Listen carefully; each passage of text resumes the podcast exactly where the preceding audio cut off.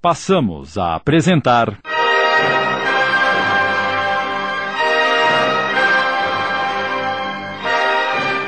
Escravidão.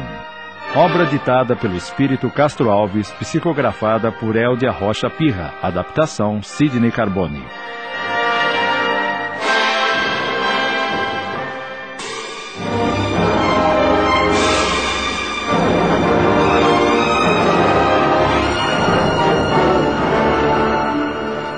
Nos idos do século XVIII havia, na velha Bahia, grande número de fazendas, e entre estas a Fazenda Santa Bárbara, de propriedade do coronel Pedro Vilela. Suas terras férteis, ricas em produtos agrícolas, exigiam um grande número de escravos. E o coronel, ambicioso, não satisfeito com os que possuía. Ana? Uh, sim, senhor, meu marido.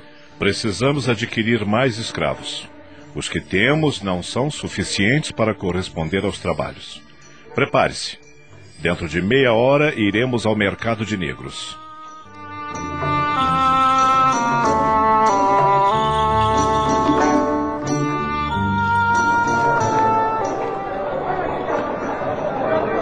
Naquele dia, o mercado estava bem concorrido por outros coronéis. Casais de fazendeiros desfilavam sua ambição por entre vielas em que eram exibidos os cativos. Aproximem-se, senhores! Aproximem-se! Temos homens e mulheres fortes para a lida! Aproximem-se! Aproximem-se!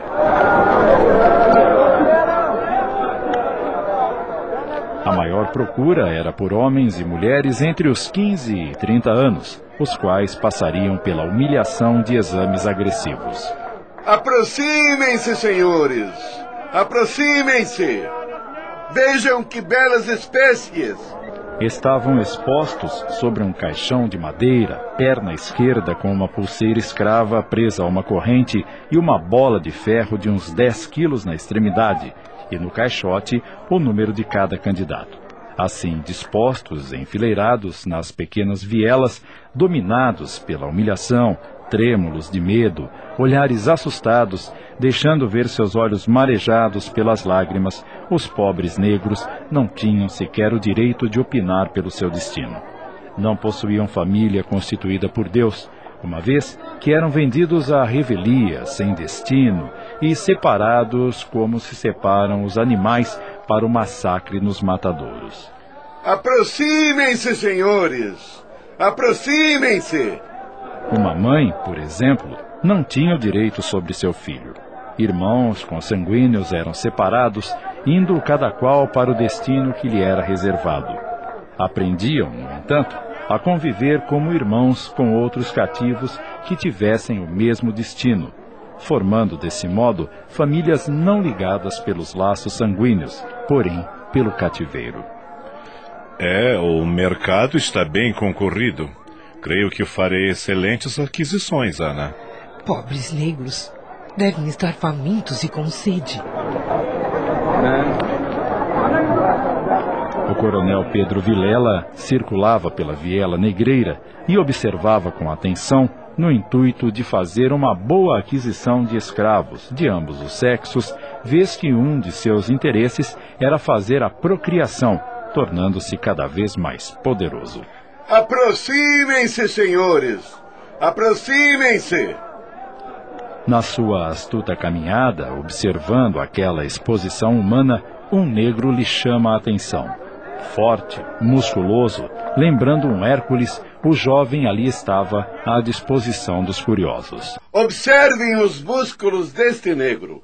É rijo como uma rocha. Num gesto atrevido, com ares de superioridade, o coronel tomou com força aquele rosto indefeso e examinou os dentes do pobre negro. Vejamos se são perfeitos. Examine à vontade, senhor. Esse matuto é dos bons. Pau para qualquer obra. Quantos anos tem este negro? 22, coronel. O infeliz negro sentiu, naquela hora, que seria mais escravizado do que até aquele momento. Um frêmito dominou todo o seu corpo, sem contudo dizer ele coisa alguma. De olhos parados, voltados para o céu azul, ouviu como uma sentença. A partir de agora, esse negro me pertence. Bela aquisição, coronel, bela aquisição. O mercador, satisfeito pelo negócio fechado, fez um sinal para dois escravos do coronel a fim de encaminhar aquele fardo humano até a carroça destinada a transportar para sua fazenda os escravos adquiridos. Levem-no! Esse negro pertence agora à Fazenda Santa Bárbara. Levem-no!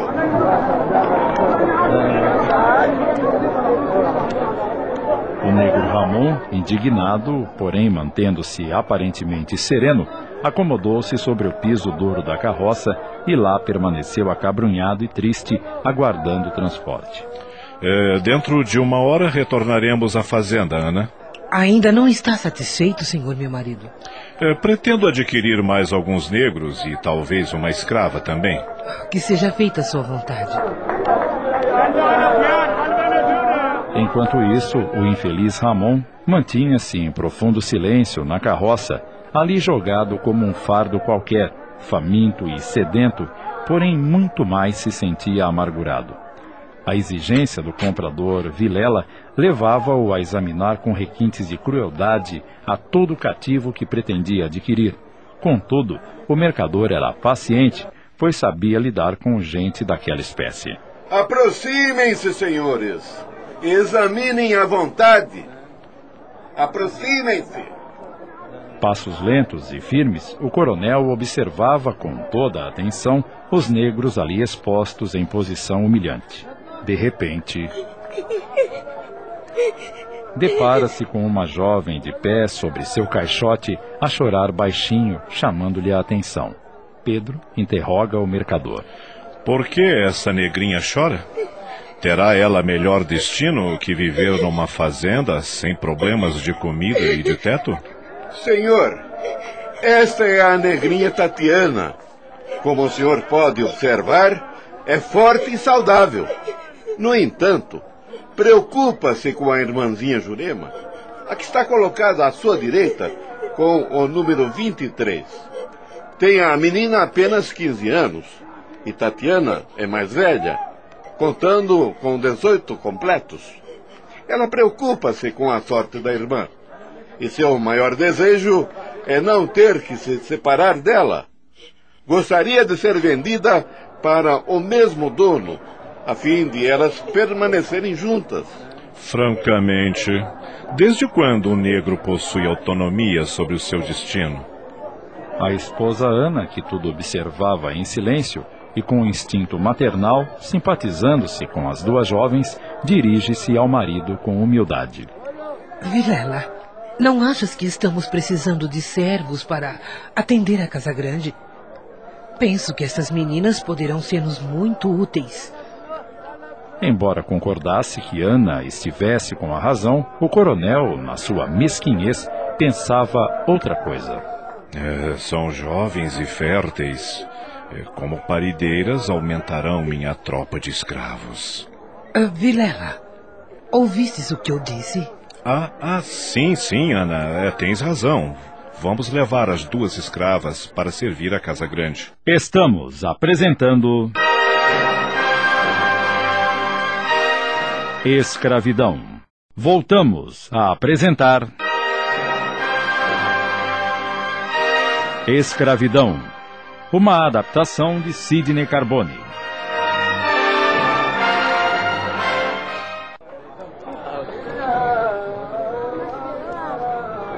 Satisfeito com as vendas, o mercador acrescenta sem dissimular sua alegria. é, com esta aquisição, coronel, tereis escravos por muito tempo. São jovens e sadias, além do que ficarão eternamente gratas por não terem sido separadas. Tatiana, que a tudo ouvia, agradecia em silêncio. Obrigada, céus. Minhas lágrimas agora são de emoção por não ter sido arrancada do convívio da minha irmã. Como fomos arrancada do convívio de nossos pais. E olhava sua futura sinhá como um náufrago ao deparar-se com uma tábua de salvação. Levem as escravas para a carroça. Também pertencem à Fazenda Santa Bárbara a partir deste momento. Levem-nas! Unidas, foram encaminhadas para a carroça como mais duas vítimas do cativeiro. Com os três escravos adquiridos, o coronel dava-se por satisfeito, mesmo porque não lhe agradava adquiri-los em massa. Preferia adaptá-los aos poucos à sua rígida disciplina.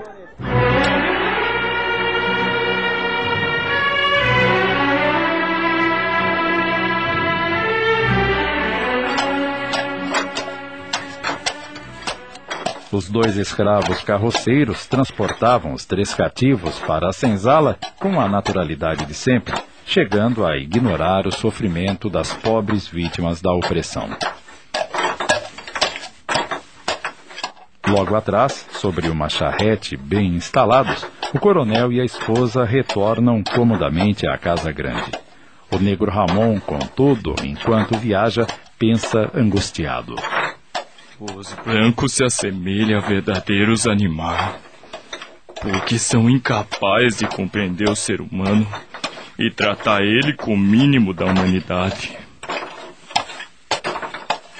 Sob os solavancos da carroça, Ramon lembra a África distante e observa as duas escravas ali encolhidas à sua frente, abraçadas e temerosas. Coitada das moças como terão sido capturadas e vindo parar nesse fim de mundo, meu Deus. Eu estou convencido da vossa existência, mas no entanto, não sei como é permitido que os homens brancos se apoderem dos negros sem a mínima piedade. Mas que maldição haverá na raça negra? Por que tanta desigualdade e humilhação aos irmãos africanos? Com os olhos voltados para o céu, Ramon ora a seu modo, conversando com Deus. Tatiana e Jurema, encolhidas e amedrontadas, nem de longe imaginavam o que lhes reservava o futuro. Quando o sol avermelhado começava a declinar no horizonte, finalmente a carroça desliza sobre o solo da fazenda Santa Bárbara, alegrando os cativos adquiridos. Jurema, Estamos chegando. Tenha coragem, minha irmã. Não me deixe sozinha, Tatiana. Fique assossegada. O caminho está agora ornamentado por gigantescas palmeiras que ladeiam a estrada. As jovens, contudo, sentem-se confiantes.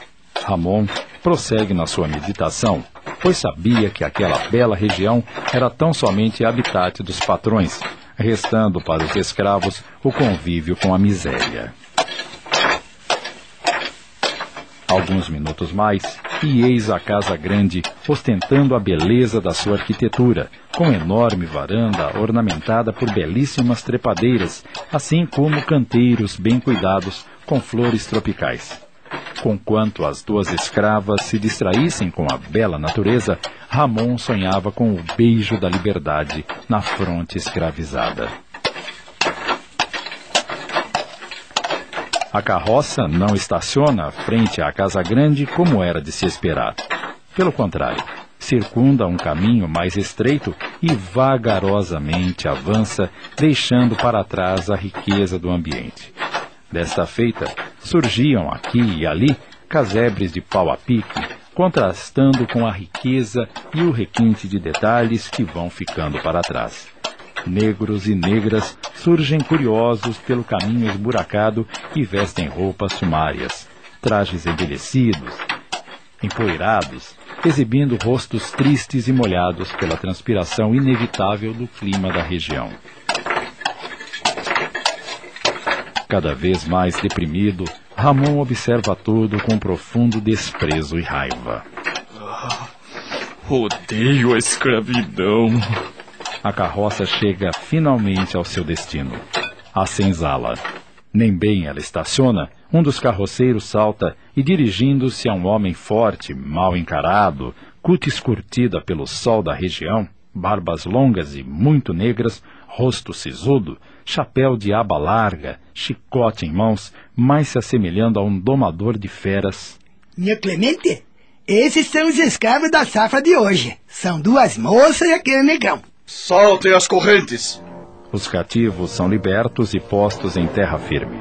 Aproximem-se, a fim de ouvirem as primeiras determinações. Passos lentos, cambaleantes, temerosos, os três se aproximam do feitor. Este os olha atentamente, de cima para baixo e. Já vou lhes avisando que o trabalho aqui é árduo, sem descanso. E aquele que fizer corpo mole e não obedecer, vai para o tronco sem dor nem piedade.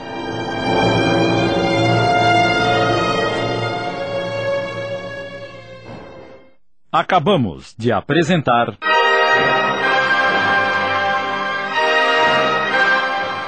Escravidão.